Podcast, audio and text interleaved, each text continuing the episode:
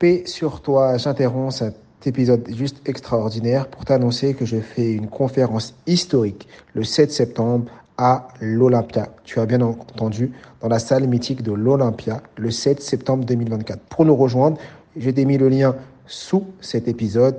Rejoins-nous vite et rapidement parce que les places sont limitées. Ça va juste être extraordinaire et on va parler de mémoire et surtout comment ta mémoire est illimitée. Je compte sur ta présence.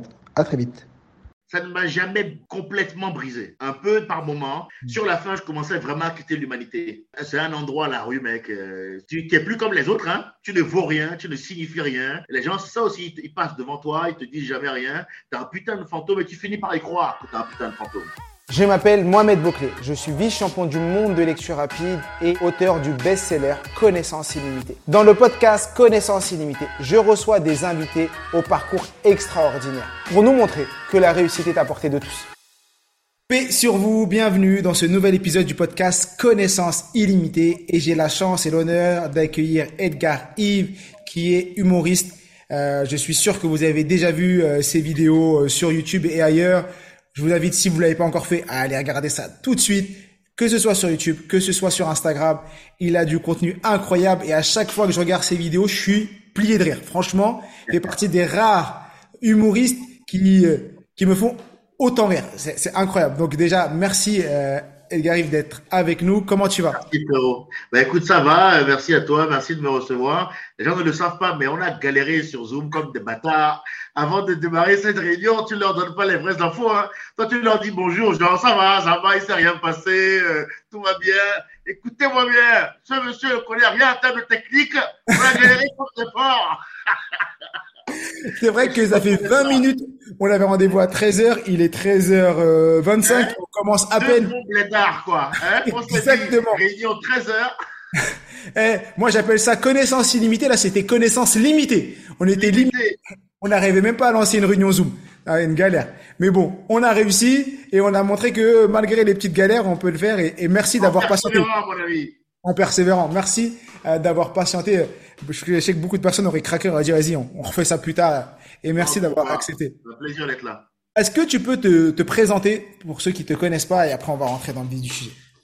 pour ceux qui ne me connaissent pas, écoutez, je m'appelle euh, Edgar Yves, voilà, c'est mon nom euh, d'artiste, c'est mon deuxième prénom en vrai. Mon nom de famille c'est Monou, je m'appelle Monou, Baba Jide, c'est mon prénom traditionnel parce que tous les enfants chez moi ont un prénom traditionnel. Monou, Baba Jide, Edgar Yves, Junior, Loïc. Voilà, je fais partie des, rares personnes qui ont deux lignes sur la plaque d'identité pour, euh, pour les, les, prénoms. Voilà. Euh, et, voilà, hein, je suis 35 ans, bientôt 36 le 11 juin. Je suis Gémeaux.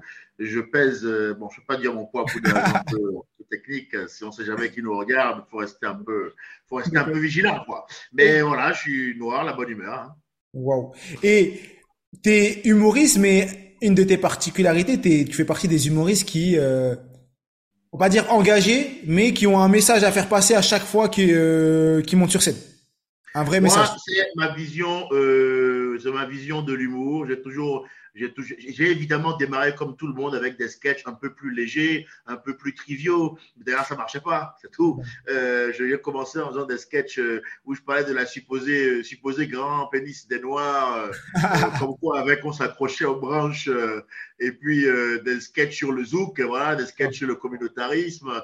mais j'ai bien compris que pour parler aux gens et, et connecter avec eux, c'est de créer une réaction chimique, c'est-à-dire une connexion entre la parole de l'artiste et le cœur de ceux qui écoute, il faut parler aux gens de leur réalité. Et donc, pour ce faire, l'humoriste, pour être accompli, doit prendre une dimension un peu sociopolitique qui est de parler aux gens de ce qu'ils vivent vraiment, des vrais problèmes qu'ils ont, d'apaiser leur souffrance par le rire, de passer des messages, d'éduquer et de sensibiliser. Dans le monde dans lequel on vit plus que jamais, cet humour qui se veut dénonciateur est important.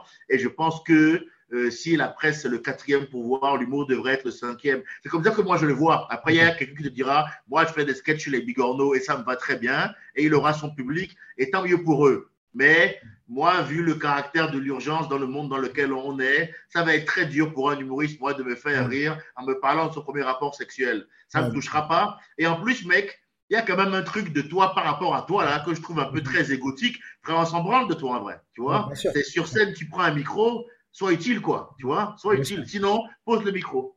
Je suis d'accord. Et ta particularité, euh, c'est que aujourd'hui, tu es, connu et euh, tu fais rire euh, des, milliers de personnes, mais ton parcours est assez particulier. Parce que j'ai pu écouter et entendre à, différents moments que déjà tu es partie des, personnes qui ont vécu à la rue, mais réellement c'est pas juste juste c'est pas du storytelling, c'est pas juste je raconte une histoire. Et est-ce que tu peux nous aborder, aborder un peu ce sujet et, comment tu as fait pour finir, euh, comment tu as fait pour euh, tenir pendant je vais te dire, alors avant toute chose, je tiens à préciser à ceux qui nous écoutent que je suis actuellement atteint euh, par le pollen. C'est-à-dire que dans une période de l'année, voilà, le pollen construit un loft directement dans mes fesses. Et voilà, c'est une habitation de deux mois. Je vais devoir. et il paye pas le loyer, si je putain, je te le dis, hein, il paye pas le loyer et tout. Donc merci, il va m'arriver de me moucher, mais voilà, c'est c'est pas forcément l'émotion. Je suis désolé, Mohamed. C'est pas l'émotion. Hein. C'est juste. Peut-être, euh, peut-être, peut-être qu'après il y aura l'émotion, mais on n'y est pas encore. On n'y est pas encore. Voilà. bon, alors, euh, pour te formuler une réponse euh, succincte, mon père, même s'il est avocat de formation, on y reviendra sans doute. il est avocat de formation comme Sarkozy, l'avocat de formation, mais c'est un homme politique éminent chez moi, mon pays d'origine, le Bénin, mon pays natal. Je suis franco-béninois, hein, j'ai les papiers. Hein, voilà. Pas besoin de, de baiser avec une vieille blanche pour rester. Hein, je tiens à le, le préciser. Euh, hein. Je pas resté, euh, je t'ai pas dit je suis à la rue, il faut que je trouve une blanche pour rester en France. Ouais, ouais, tu les connais, nos frères noirs, là, 30 ans, mariés avec une vieille de 80 piges, je l'aime. Tu mens, Firmin. On sait que non. Non, non, mon père, il a fait tous les postes sauf président de la République chez moi, c'est véridique. Je suis arrivé en France. Il a été Premier ministre? Hein? Il a été Premier ministre? Ah non, son premier ministre et président de la République, mais il a été ministre de l'Intérieur, ministre de l'Économie, ministre de la Justice, ah plusieurs fois député, maire, président des rapports Afrique, Caraïbes, Pacifique. Il a organisé le sommet de la francophonie avec Jacques Chirac. Il a un putain de CV. Il a un putain de CV. Euh, c'est pas compliqué. Hein. Vous tapez euh, Edgar Rive dans Google, vous allez voir mon père qui apparaît pas loin. Hein. Là, on a un stade, tu dis à Google, euh, qui est Edgar Rive Mon il te répond Edgar Rive Mon est le père de Edgar Rive. Donc, ça lui fait une belle jambe. Et quand on a démarré ce métier, mon père me niquait dans Google. C'est lui qui apparaissait en premier. Je, Et là, tu le rattrapes. Je l'ai relégué, je l'ai relégué en troisième page, poteau. C'est ça, la vie. Bien. ça veut dire quand il tape son blaze, il tombe sur moi d'abord. Tu vois ah. pas le. Ah ouais. Tu vois? Les gens, ils viennent te voir pour faire de la politique et tu leur dis non, non, non, moi, je ne fais pas de politique. tu vois? Comme quoi la vie est dure. Hein. Lui, il a fait de ministre et tout. Moi, euh, deux bons sketchs. Allez, classe. Terminé, tout le monde descend. Non, en vrai, il s'appelle Edgar Yves Monou. Donc, il m'appelait Edgar Yves Monou Junior. Donc, tu imagines bien que le gars avait des plans pour moi. Hein. Il était un peu à cette époque dans les trucs des bouches. Là. Il allait créer une dynastie, une connerie comme ça. Moi, je suis arrivé avec mes velléités de stand-up. Et euh, donc là, je ne te cache pas que ça a été le premier bid. La sanction a été immédiate. Euh, j'étais à l'époque à la fac de droit à Poitiers en colocation avec mon frère. Nous étudions le droit puisque nous devions reprendre l'affaire familiale. Moi, il se trouve que j'ai manqué à l'appel. Donc, il a dit à mon frère, tu déménages, je prends un nouvel appartement. Et lui, il est dehors. Je pense que l'expérience de la rue était une façon d'essayer de me brimer, de me briser, de me casser. C'était de, se dire, le plan devait être, il va galérer trois jours. Il va revenir. Et il va revenir jouer avec mon zizi, il fera tout ce que je veux. Tu vois ce que je veux dire? Eh bien, je crois que ce jour-là, lui comme moi, on a découvert que, euh, avant toute chose, je ne pense pas que c'est genre être un thug ou quoi. Je pense qu'on a découvert que mes colères à moi étaient entières et sincères. Parce que quand tu te retrouves dehors, mon frère, qui a les premières lames de froid qui te lacèrent la peau, euh, et que tu réalises que c'est à cause de ton père que tu es dehors, parce qu'il t'a quand même foutu à la rue du jour au lendemain. Je ne dis pas que les parents doivent assumer leur enfant toute leur vie, mais un dégagevisme aussi brutal, euh, ça a été mec d'une violence. J'étais fils d'ambassadeur avec 2000 euros par mois, rien foutre, aucune épargne. Je me suis retrouvé avec 5 euros sur mon compte dehors du jour au lendemain, euh, carte Keblo et tout. Et tu dis, attends, je suis là à cause de lui. Même si c'est une leçon et c'est un stage que tu veux me faire faire, c'est trop violent pour que je revienne demander pardon. Donc moi, j'ai brillé, gros. Et je me suis dit, bah, en fait, je reste là. Je reste là. J'avais 22 ans. Et donc pendant un, euh, pendant un an, comment parce 24, 24, 24. 24. Et t'as fait comment Comment t'as as tenu le coup euh, pendant un an en extérieur ou euh? Mec, les premiers jours ont été fous. Hein. D'abord, les premiers jours, je les passe sous le choc, mec. Je sais pas du tout ce qui m'arrive. Je suis un mélange de, de, profonde tristesse et beaucoup de peur aussi parce que je connais pas ce nouvel environnement. Je comprends pas ce qui m'arrive. Je suis un peu choqué. La première nuit, je la passe sur un banc euh, dans un parc de Poitiers. Il commence déjà à faire froid, en plein hiver. Euh, je comprends pas ce qui m'arrive, quoi. Bon, j'ai ma valise, hein, j'ai ma valise, mon petit sac Louis Vuitton, euh, que pour l'histoire, on aura vite fait de me voler trois jours plus tard, me cassant la gueule. Mais bon, je te passe les détails. C'est pas des détails qui sont intéressants, mais ça a été très, très dur. Euh, j'ai volé dans les magasins pour bouffer, pour me nourrir, parce que là, encore une fois, la conception, euh, la, vision sociale que les gens ils ont de toi quand tu as un sac Louis Vuitton est complètement dingue. J'avais un sac Louis Vuitton, donc moi, je ne pouvais pas être un voleur. Tu comprends? Donc, du coup, je pouvais manger des sandwichs dans les magasins, jeter l'emballage dans la poubelle, prendre les bouteilles d'eau, boire un bon coup de rafraîchissement, et puis hop, et vraiment, ça a été mon plan pendant, pendant assez longtemps. Pendant assez longtemps, ça a été mon plan. Après, j'avais créé une petite structure dans laquelle je dormais et tout. Euh, c'est difficile, hein, seul la rue, c'est dur parce que quand tu as un bon spot, il faut le défendre. Il faut te battre pour garder l'endroit agréable que tu as trouvé, que tu as construit. Il faut te battre pour éviter de te faire voler. Enfin, il faut se battre à, à être tout le temps dans la, dans, dans la rue. Et euh, bien évidemment, on ne gagne pas tous les jours. Hein. Et bien évidemment. Mais là, et quand tu ne gagnes pas un combat à la rue, c'est pas les bagarres euh, d'école. Hein. Ouais, c'est pas, il n'y a pas quelqu'un pour venir te séparer, il n'y a pas quelqu'un pour venir non, te Il n'y a personne pour te soigner non plus. Hein. Ah ouais. Les blessures, c'est, c'est Jésus prend le volant, hein, je te le dis. Hein. Donc, écoute, je fais ça du mieux que je peux. Et puis, il y a, y a un moment, il y a, y, a, y a, un ami, euh, on découvre ce que l'être humain fait de, de pire dans ces circonstances-là, ce qu'ils font de mieux aussi. Il y a un mec que je rinçais énormément qui s'appelle Valentin Léaumont, que j'ai beaucoup cité en interview et avec qui on est les meilleurs amis du monde aujourd'hui qui passe dans le parc de Poitiers un jour, par hasard. Euh, alors qu'on a été pendant à peu près trois ans en fac ensemble, tu vois, euh, deux ans, deux ans. On a fait la, la, la deuxième année qu'on a eu ensemble, la licence qu'on a eu ensemble, et après on s'est perdu de vue. Lui d'ailleurs, il s'est pas non plus spécialisé en masters public euh, ou, ou, privé. Lui aussi, il a été avant le masters comme moi. Et il se balade dans le parc de Poitiers avec sa meuf, et puis il tombe sur moi, qui avait la barbe, les cheveux, euh, quasiment perdu l'usage de la parole parce que complètement traumatisé par la vie. Euh, qu'est-ce que tu fais là? Pas de réponse de ma part, mais il me reconnaît, il comprend pas, machin et tout. Il part, il revient avec un pick-up, avec son grand frère, des amis à lui. Mm. Euh, les gars me sortent de là. Il me loge dans son appartement, sans rien me demander, rien me dire, parce que je parle pas, je réponds pas à ce moment-là, je parle pas aux gens. Il me demande rien, il me met dans l'appartement et chaque jour, pendant six mois, il m'apporte, tous les jours, il m'apporte à manger et du linge propre. Waouh tous les jours. Et donc, moi, je me refais au fur et à mesure. D'abord, évidemment, réflexe, j'arrive dans l'appartement, je prends la couette, je la mets par terre et je dors par terre. C'est le réflexe. je dors pas dans le lit, tu vois. Même encore aujourd'hui, mec, j'ai un grand appartement, euh, je dors dans le canapé, frérot. Wow. J'ai un putain de lit, j'ai un putain de lit. J'ai un lit de ouf, hein, king size, il gagne bien ma vie et tout, mais je dors dans le canapé. Cet espace de 15 cm là, ça me rassure, frérot. Ça me rassure d'être dans cet espace où il n'y a pas de place et de dormir. Ça me rassure. J'ai gardé de vrais réflexes. J'ai pris énormément de poids ces dernières années parce qu'évidemment, quand j'ai retrouvé le plaisir de manger, bon, et puis à la base, on est des quinze, mon frère, donc on est quand même euh, équipe m'a fait. Bien donc, sûr. Euh, ben oui, donc dès que les émotions sont revenues, je me suis dit, bon, dans le doute, au lieu de manger deux poulets, peut-être je... manger quatre. Quatre. On va prendre des réserves, on ne sait jamais. On prendre des réserves, tu vois. Donc ça aussi, tu vois, j'ai gardé un rapport à la nourriture qui est complètement fou. Bref, ce mec-là, il vient, il me met dans son appartement, il me, pendant des six mois, il m'aide à me réinsérer. Après, ben, je rase ma barbe, je reprends mes premières douches, euh, je redeviens un gars normal, j'enlève les séquelles que j'ai sur la peau, la peau retrouve un peu de vivant. Euh, je retrouve du teint et puis je fais. Tu recommences à mettre des crèmes qui font briller la peau? Des crèmes qui font briller la peau, tu vois? On a enlevé les, les puces, les, les, les, trucs, les machins qu'on chope dehors là. Euh, on a nettoyé tout ça, le corps et tout. Ça m'a mis du temps, hein, mon frère. Ça met du temps. Hein. T'as les puces, as les comment on appelle ça là?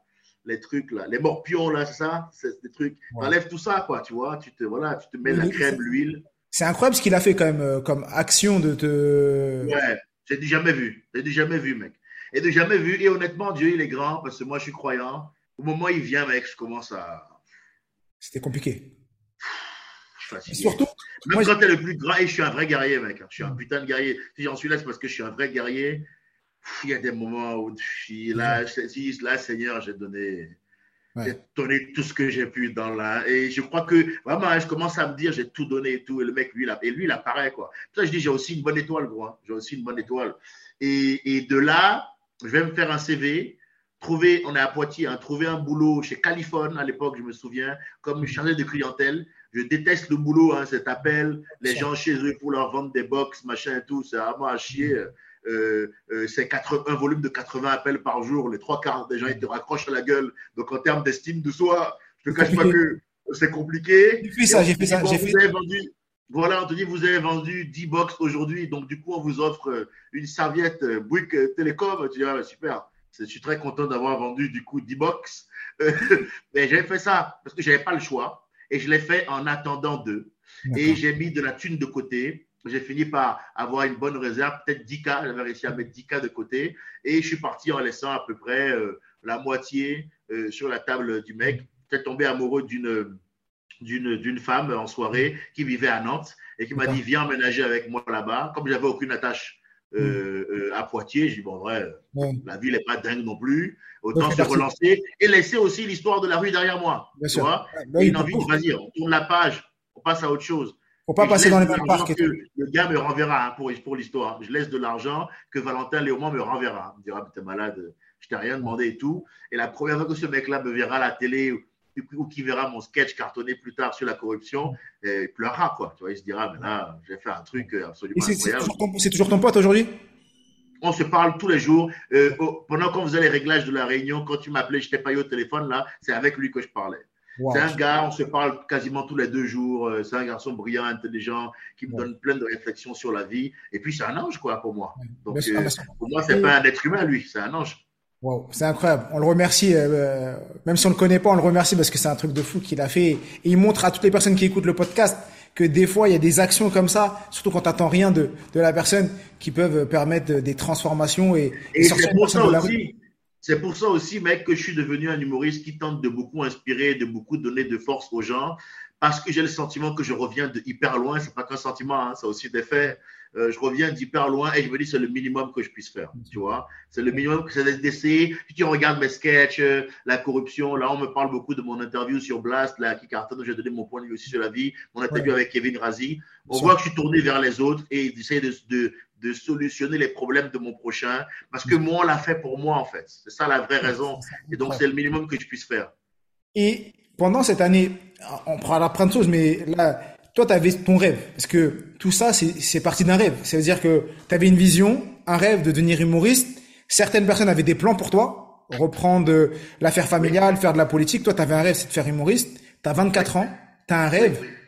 Ton rêve t'oblige à aller dans la rue. Et pendant un an, comment tu vivais avec ce C'est-à-dire que effectivement c'était dur, tu as raconté et c'est super poignant ce que tu viens de dire, mais dans ta tête, ton rêve, est-ce que tu as continué à le garder? Est-ce que tu avais toujours cette flamme? Est-ce que c'est c'est ce rêve de devenir humoriste qui t'a fait tenir La flamme ne s'est jamais éteinte. D'abord, la flamme ne s'est jamais éteinte et elle a été d'autant plus euh, ravivée par la colère et la haine. Quand tu es dehors, euh, dans une, pour une des raisons qui te paraissent injustes, parce que ton père veut te mettre à l'amende et te mettre des leçons, euh, tu es en colère. On est des Noirs, on est un peuple fier. La fierté, mon frère, les Africains, les Algériens, les Rebeux, les Renois, c'est dans nos gènes, mon frère. Tu comprends? Ils ont, On nous a trop chié dessus. On est un peuple fier. Moi, je suis un Noir fier. Et donc, euh, rien que, rien que pour te prouver que tu as tort, je vais sortir de cet enfer. Et c'est ce que j'ai fait. Et parce que moi, j'avais, oui, j'étais, toi, mec, je vais te montrer que tu as tort. Tu vois, je suis vraiment un gars comme ça. Et ça me sert dans, dans la vie que j'ai aujourd'hui, dans les combats que je mène, Bolloré, Hanouna, tout ce que tu veux. C'est, mec, toi là, tu sais pas d'où je viens, gros. Tu vois, que... tu vas pas me faire danser parce que tu me menaces de pas me programmer sur telle émission. Ça va aller. Tu vois, je viens de beaucoup plus loin que ça. Et le froid, le froid, la, la colère tient chaud dans le froid. Mm. Et je n'ai jamais euh, perdu de vue ce que je voulais faire. Qu'on soit clair, il y a des moments où tu es, dans le down, hein, on ne va pas se mentir, hein, c'est pas un up. Bien, hein, ah, bien sûr, bien sûr. Mais j'ai flanché, mais ça ne m'a jamais complètement brisé. Un peu par moment, mais jamais complètement, j'ai jamais complètement décroché. Quoi. Mm. Sur la fin, je commençais vraiment à quitter l'humanité. Tu vois, je trouve que c'est un, un, endroit, la rue, mec. Euh, tu n'es plus comme les autres, hein Tu es, en, survie. es en mode survie. Tu es, là pour. Tu es au plus bas. Es au plus bas. Tu ne vaux rien, tu ne signifies rien. Les gens te passent devant. Euh, tu n'existes pas. Tu es, un putain de fantôme. Les gens, c'est ça aussi. Ils, passent devant toi, ils te disent jamais rien. Tu es un putain de fantôme et tu finis par y croire que tu es un putain de fantôme.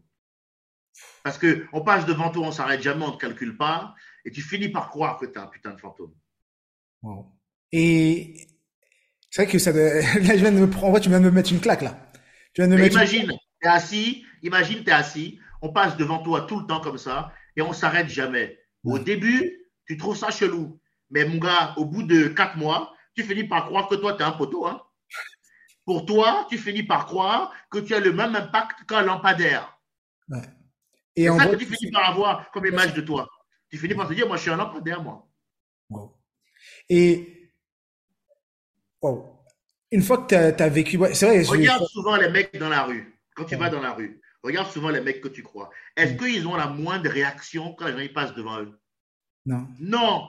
Ceux qui sont là depuis longtemps, mais qui n'ont plus la moindre réaction. Ben parce que c'est ça, c'est intégré. Moi, j'étais comme ça, moi. Moi, j'étais un poteau, moi, un putain de lampadaire.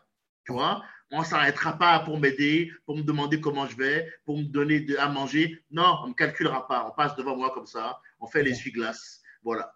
Et donc aujourd'hui, quand tu vois des personnes comme ça, toi, dans la rue, ça te, tu, comment tu fonctionnes aujourd'hui? Qu'est-ce que pour toi, alors plutôt, attends, je vais reformuler, reformuler ma, question. Qu'est-ce que tu aurais aimé si moi demain, euh, qu'est-ce que tu aurais aimé qu'on fasse quand tu étais dans cette situation euh, Et qu'est-ce que nous aujourd'hui on pourrait faire pour ce type de personnes? Moi, j'ai jamais fait la manche dans la rue, jamais. J'ai toujours eu cette fierté. Moi, je te dis, hein, une fierté africaine qui vient de très loin. Hein, et jamais, jamais tendu la main comme ça. Euh, j'ai toujours trouvé des systèmes D, mais j'ai jamais tendu la main. Moi, j'aurais aimé qu'on me demande si ça allait ou qu'on me fasse une blague, tu vois, pour me relancer des fois dans la journée. Un, contact humain.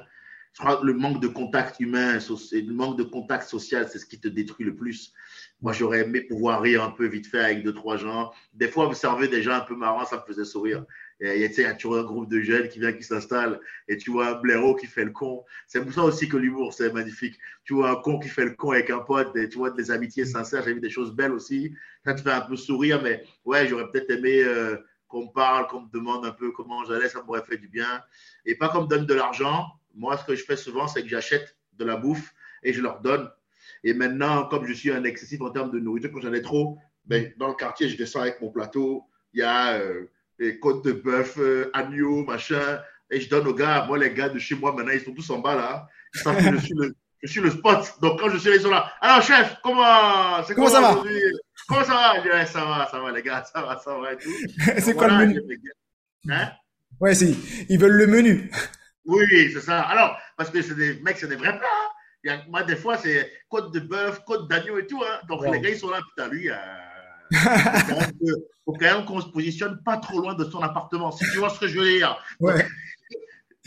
Et une fois que tu travaillais pour Bouygues et euh, que tu as commencé à faire un peu d'argent, comment les étapes pour te relancer dans l'humour qui était ta mission Parce qu'au début, tu as une phase de réhabilitation, une phase où il faut travailler, gagner de l'argent. Tu as suivi euh, cette fille à Nantes. D'après ce que j'ai compris, ça s'est pas super bien passé aussi là-bas. Très mal passé, parce qu'il y a une grande différence entre se voir et ça aussi, en termes d'amour, on fait un crochet pour le couple vite fait. Il y a une grande différence entre se voir euh, que le week-end. Et donc là, il n'y a que la passion, mon frère. On, fait l'amour dans toutes les pièces de la maison. Je t'aime, voici, tu vois, ok, tu vois, voilà. Et puis après, la vraie vie, 24 euh, heures sur 24, où là, tu découvres des aspects de la personnalité que tu ne connaissais pas. On était chez elle, en l'occurrence. Donc, évidemment, c'est très vite mal passé. Et très vite, je me suis retrouvé à la street, mon tout. Euh, elle m'a mis dehors, mais bon, là, c'était très différent parce que j'avais déjà trouvé un boulot. J'allais de clientèle chez Bouygues Télécom pour le coup à Nantes. Californie, c'était Californie SFR, les box à Poitiers, Bouygues Télécom à Nantes. C'était les secteurs à l'époque qui recrutaient le plus. Il y avait un énorme turnover. Je pense que c'est encore vrai aujourd'hui. C'est un boulot très prenant, très fatigant, donc il y a un énorme turnover. Si tu as un minimum à l'aise à l'oral et obéissant, ils t'embauchent. Bien sûr. Parce qu'ils veulent des mecs qui râlent pas, qui font ce qu'on leur demande, quoi, tu vois? Et qui travaillent. Moi, j'étais le bon profil en l'occurrence. Donc, elle, je me retrouve encore dehors de chez elle. À ce moment-là, euh, je suis déjà en soirée avec des gens, j'ai renoué le contact, je suis un bon parleur. Euh, je, savais que ça puait un peu la merde. J'avais déjà commencé à parler avec un gars en soirée, de me retrouver chez lui en colloque. Donc en vrai, je pars de chez elle, mais en vrai, j'atterris en colloque chez un gars. Euh, un parleur comme moi, je lui paye un loyer, l'appart est grand. Il a sa chambre, j'ai ma chambre. tout se passe bien, on se trouve vachement bien. On s'est connus en soirée par une pote commune de la fac. tout va bien, quoi. Et là, je fais Bouygues Télécom pendant un an et demi. À l'époque, je m'arrange pour avoir ensuite une résiliation euh, amiable, une rupture amiable, ce qui me permet en fait qui me permet d'avoir le chômage. À l'époque, c'était pendant l'équivalent du temps où tu avais travaillé. Donc, j'avais droit, je crois, un an et demi de chômage. Et là, je me dis, c'est pas compliqué. À la fin de tes un an et demi de chômage, ton projet doit être sur les rails et tu dois en vivre. À la fin d'un an et demi de chômage, j'étais intermittent du spectacle. J'avais monté mon comédie club à Nantes et je me faisais peut-être euh, 2 ou 300 ou 400 euros black par semaine avec mon comédie club, puisqu'à l'époque, on mettait le chapeau, la thune dans le chapeau. Je partageais entre moi et les comédiens. En tant qu'organisateur, je prenais plus. Et puis, je partageais après avec les autres. Et j'ai lancé mon projet comme ça. Je me suis d'abord inscrit dans une compagnie de café-théâtre là, durant les premiers mois de chômage avec ma thune épargnée. Je me suis inscrit pour améliorer mon jeu de comédien. Dans une compagnie de café-théâtre. Ah, tu payes 500 euros, frère, on t'apprend à faire le chat dans l'espace.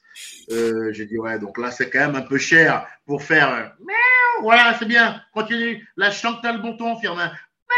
Voilà, nickel, super. Continue comme ça, kilomètre. Vous êtes en forme aujourd'hui, ma loulou. Bon, là, j'ai dit, eux, ils sont en train de garer une moto dans mes fesses. t'es parti voir ailleurs. Ouais, j'ai dit, je vais extraire mes fesses de l'opération et aller donner mon cul ailleurs. D'accord. Donc, euh, la petite pute de luxe a repris son aventure. Je suis allé voir un gars dans un bar à Nantes, là. Euh, j'ai dit, frère, viens, on fait du stand-up, on monte, le, on monte un comedy club. Le mec me dit, ouais, super idée, machin et tout. Bon, au début, ça s'appelle le Westside Comedy Club à Nantes. C'est encore, ouvert. C'est encore ouvert. La nouvelle génération est là-bas. C'est une des plus grosses scènes ouvertes de l'Ouest. Euh, on a démarré là-bas en jouant tous les mercredis soirs devant 15 personnes ivres mortes. Et nous, on était aussi un peu nuls. Hein. donc, les gars étaient là, c'est nul. On rentrait chez nous en pleurant. On s'est tous accrochés. Il y a eu 15, euh, puis 20, puis 30, puis 40, puis 50, puis 100, puis 200 personnes tous les mercredis soirs. À la fin, les gars étaient debout dans le patio et tout. Ils voulaient voir à travers la fenêtre du bar ce qui se passait. Nous, on ouvrait en faisant des gros rap à l'américaine et tout machin. Après, on envoyait vraiment une pure soirée à l'américaine. On envoyait du stand-up, du pur rap. Il y avait des icônes, des machins. C'est une sorte de Jimmy Fallon show local et tout. On a fini à la cité des congrès de Nantes deux fois, salle de 800 places. Et tous les gars de cette génération-là, à Nantes sont tous devenus pros. Parmi eux qui sont devenus des stars, il y a Elodie Pou, qui est devenu beaucoup plus connu. Elodie Pou, il remplit beaucoup des élites partout en France maintenant. Il y a moi, qui remplit des salles de 1000 places partout en France. Alexis Le Rossignol sur France Inter. Euh, plein d'humoristes comme Nilson José, euh, Yanos, Kenny Martino, Omar Mefta, qui sont tous pros. Kevin Robin, Nicolas, Fabier, beaucoup d'artistes qui fonctionnent. On a créé la plus grosse scène ouverte de l'Ouest, partie de loin, de rien du tout. Et ça, ça t'appartient toujours? Non, moi je suis parti en laissant le bébé. Je me suis dit à un moment donné, ça y est, frère, j'ai ma scène ouverte. Je suis un des quatre euh, meilleurs humoristes de la ville. Euh, officiellement, je joue mon spectacle à la compagnie du Café Théâtre euh, tous les jeudi, vendredi, samedi et le mercredi à ma scène ouverte. Je joue quatre jours par semaine. J'ai un appartement, je mange à ma faim. J'ai une petite, mais j'ai le sentiment que j'ai pas fait tout ce que j'ai vécu, tout ce que j'ai vécu juste pour ça. À ce moment-là, pour moi, c'est pas assez. Pour égaliser, la souffrance que moi j'ai, je me dis non, il faut, faut baiser la reine du ballon, frère. On n'est pas là pour visiter, tu comprends? On est là, on veut, on veut soulever la Ligue des Champions depuis le début, nous. On veut pas être champion de Ligue 1, tu comprends ou pas? On veut pas, pas PSG, là, tu vois, on veut faire mieux que ça. Donc, j'y vas-y. Euh, et en plus, à l'époque, j'étais amoureux. Euh, je reste 4 ans quand même. Hein. je reste 4 ans à Nantes. Hein, 4 ans de ça. 4 ans de bassin ouverte, les meufs, stars de la ville, nanana. Et après, je me pose avec une petite euh, dont je suis amoureux et qui m'empêche un peu par amour euh, de partir. Elle ne me demande rien, mais moi je me sûr tout seul. Je, sais que je dois bouger, mais comme je suis amoureux, je ne bouge pas. Bon, Dieu est grand une fois de plus. Elle donne son cul un soir à un barman. Euh, je ne sais pas pourquoi. Et donc moi je me dis, ben voilà, ben, c'est l'occasion de bouger comme je ne compte pas rester avec elle et que j'ai une peine de cœur, une fois de plus, je change de ville. Ça va me, hein, ça va me relancer un peu dans le, le game, tu vois. Voilà. J'étais très blessé par cette rupture et tout, mais du coup, je ne peux pas. Et là, je vais à Paris. Et Paris, c'est très dur parce que quand je vais à Paris, en fait, c'est le retour de la galère. T'es inconnu au bataillon. C'est-à-dire que là, c'est le. C'est le retour de la galère. Tu arrives à Paris, tu n'as pas d'oseille, frère. Il n'y a pas d'oseille. Tu te doutes bien que moi, je n'ai pas épargné un euro à cette époque. Hein. Je te rappelle d'où je viens, frérot. Chaque euro que j'ai eu, je l'ai mis dans quelque chose de, de plaisant. Hein. Tu vois ce que je veux dire? L'argent m'a brûlé les doigts. T'as capté ou pas? À un niveau, tu n'as même pas idée. Et j'assume ça, tu vois ce que je veux dire Donc moi, j'arrive à Paris, frérot, euh, j'ai 200 euros pour voir venir. Donc moi, j'arrive avec un banque Tu acceptes de, partir à Paris avec 200 euros. Certains auraient dit non, mais j'ai 200 euros, je me refais et j'y vais. Toi, tu as dit j'y vais. 200 balles. 200 balles. Je sais déjà à cette époque-là, ma mère a commencé à reprendre contact avec moi, machin. Ma mère, elle est daronne, tu connais. Ah, ton frère, ton frère qui était à Poitiers avec toi, pendant cette année, vous avez jamais eu de contact? C'était euh, où il a... Non, et puis lui, j'en voulais beaucoup parce que tu vois, mon père s'appelle Edgar Yves Monou. Il m'appelait Edgar Yves Monou Junior, alors que moi, je suis le deuxième de la famille. Quand tu connais la tradition africaine, où c'est le, fils aîné qui est l'héritier, qui est dépositaire de la tradition familiale, c'était une humiliation pour lui de ne pas s'appeler lui Edgar Yves comme mon père. Donc ça, pour lui, en tout cas, il a vu comme ça. Donc ça a créé euh, une compétition dès le départ entre moi et mon frère, euh, en tant que fils héritier, j'ai au genre, tu vois. Euh, lui, il a couru toute sa vie après une reconnaissance de mon père que moi, j'ai rejeté toute mon existence. C'est vraiment les deux chemins opposés. Celui qui fait tout pour plaire et celui qui s'en bat les couilles. Aujourd'hui, il est avocat? Aujourd'hui, il est avocat, fiscaliste. Il bosse dans le cabinet de mon père. Et moi, je suis un humoriste à succès. Voilà. Et je pense qu'il en revient. Je pense qu'il en revient. En revient parce que là, il, bosse dans le cabinet d'un mec qui lui rappelle tous les jours que c'est lui la star et qu'il est chez lui. Hein. Donc, je ne sais pas si c'est pour ça qu'il a signé, mais en tout cas, c'est parfaitement intéressant comme chemin de vie, en tout cas. Et est-ce que ça donne quoi d'obéir aux règles? Ça donne quoi de, de ne pas forcément obéir aux règles? C'est deux chemins un peu différents euh, de ce point de vue-là. En tout cas, je me relance sur Paris. Euh, j'arrive dans une chambre de bonne. Et ta maman revient vers toi. Ta maman à ce moment-là euh, revient vers toi. Elle revient vers moi. Elle commence à demander des nouvelles, machin. Et moi, à ce moment-là, dans la vie, ma famille, je leur en ai voulu pendant des années parce que pour moi, ils ont regardé faire. Ils n'ont rien fait pour me protéger. Ils n'ont pas essayé de m'aider, ils n'ont pas essayé de me retrouver. Ils avaient peur de mon père, je sais très bien qui, qui, c'est Les familles africaines, bah, moi, je suis marocain et effectivement, les familles africaines, il y a, il y a beaucoup d'orgueil, il y a beaucoup je suis le leader. Si je, si je mets. En vrai, c'était euh, qui je suis, le fils ou le papa. Et ouais, c'est compliqué. Donc c'est compliqué en fait, tu vois. Donc ils l'ont pas fait. Les familles, ceux qui sont africains comprennent parfaitement ce que je suis en train de dire. C'était compliqué pour eux d'agir, donc ils n'ont pas agi. Mais je pense qu'il y a un moment donné la culpabilité elle, monte quoi. Et moi à ce moment-là, je commence à progresser un peu en stand-up. Je suis niveau euh, euh, sketch sur euh, le, grand pénis des noirs et le zouk, tu vois. En stand-up, je suis à ce niveau-là. J'ai déjà plus de charisme que tout le monde, plus de présence que tout le monde. Mais ce que je dis n'est pas intéressant de ouf. Et ce que je dis là, c'est une subtilité qui est très importante. J'ai déjà les qualités naturelles pour faire ça, mais ce que je dis n'est pas ouf. Donc, ça fonctionne parce que je suis naturellement au-dessus de la moyenne, mais en vrai, j'arrive à Paris et le premier constat que je fais, c'est bon, les mecs disent des trucs beaucoup plus intéressants que moi. Comme je ne suis pas idiot et que j'arrive à analyser mon environnement, encore un conseil, quand vous arrivez quelque part, vous voyez comment ça marche. Moi, je me tais, j'observe et je mm. vois que le niveau est beaucoup plus élevé en fait. En termes de qualité naturelle, j'ai rien à craindre. Je suis fils d'homme politique. Euh, l'oral, je suis né là-dedans. Je te baisse quand tu veux, gros. Tu vois, l'oral. Les Béninois, vous êtes forts. Vous êtes forts dans ça. Moi, j'ai des amis. À l'oral, ouais. Mais le texte, là, je vois que là, ça pêche. J'ai rien à dire. Et mm. je galère un peu en stand-up. Et je galère dans ma chambre de bonne. Et euh, je programme mon spectacle parce qu'à l'époque, j'ai eu une opportunité. En fait, comme j'étais une des restas de la ville de Nantes, mm. toutes les stars qui venaient jouer leur show à Nantes me prenaient en première partie. Wow. C'est ainsi que je me retrouve à faire à l'époque à Nantes la première partie de Jeff Panaclock au Zénith de Nantes qui est disponible sur YouTube, hein. euh, au Zénith de Nantes, Jeff Palacoc Edgar, Zénith de Nantes, où tu vois, je suis tout petit, tout frêle, tout impressionné, machin et tout. Je fume le Zénith ce soir-là, je cartonne la salle de ouf, avec des sketchs euh, qui ressemblent en rien à ce que je fais aujourd'hui. Hein. C'est intéressant à voir. Hein. rien à ce que je ah, fais. j'ai regardé, j'ai pas regardé celle-là. Ah un sketch, mec, où je fais un sketch sur la communication. J'appelle ça le poids des mots important. Le poids des mots est capital. Je finis par faire un slam, le slam de Carl, mon ami Carl et Carleur. Euh, et, enfin, vraiment un truc qui n'a rien à voir avec ce que je fais maintenant, beaucoup plus. En fait, je cherchais à, je cherchais à faire le gars bien sur scène, tu mm. vois. Le gars lettré, le gars machin, qui dit. Le gars conforme, parce que tu rentres dans un nouveau monde et tu te dis, euh, il faut qu'il m'intègre. Voilà, donc je voulais faire le gars bien. Et c'est au moment dans la vie où j'en aurais plus rien à foutre que ça va percer, frérot. Tu vois ce que je veux dire? C'est ça qu'il faut dire aussi aux gens. Hein. Quand je vais arrêter d'essayer de plaire, c'est là que ça va marcher, frérot. Ok? Est-ce que tu peux revenir sur cette phrase? Pourquoi c'est important d'arrêter d'essayer de plaire? Pour écouter la suite, rendez-vous dans le prochain épisode. Profites-en pour liker, commenter et laisser 5 étoiles.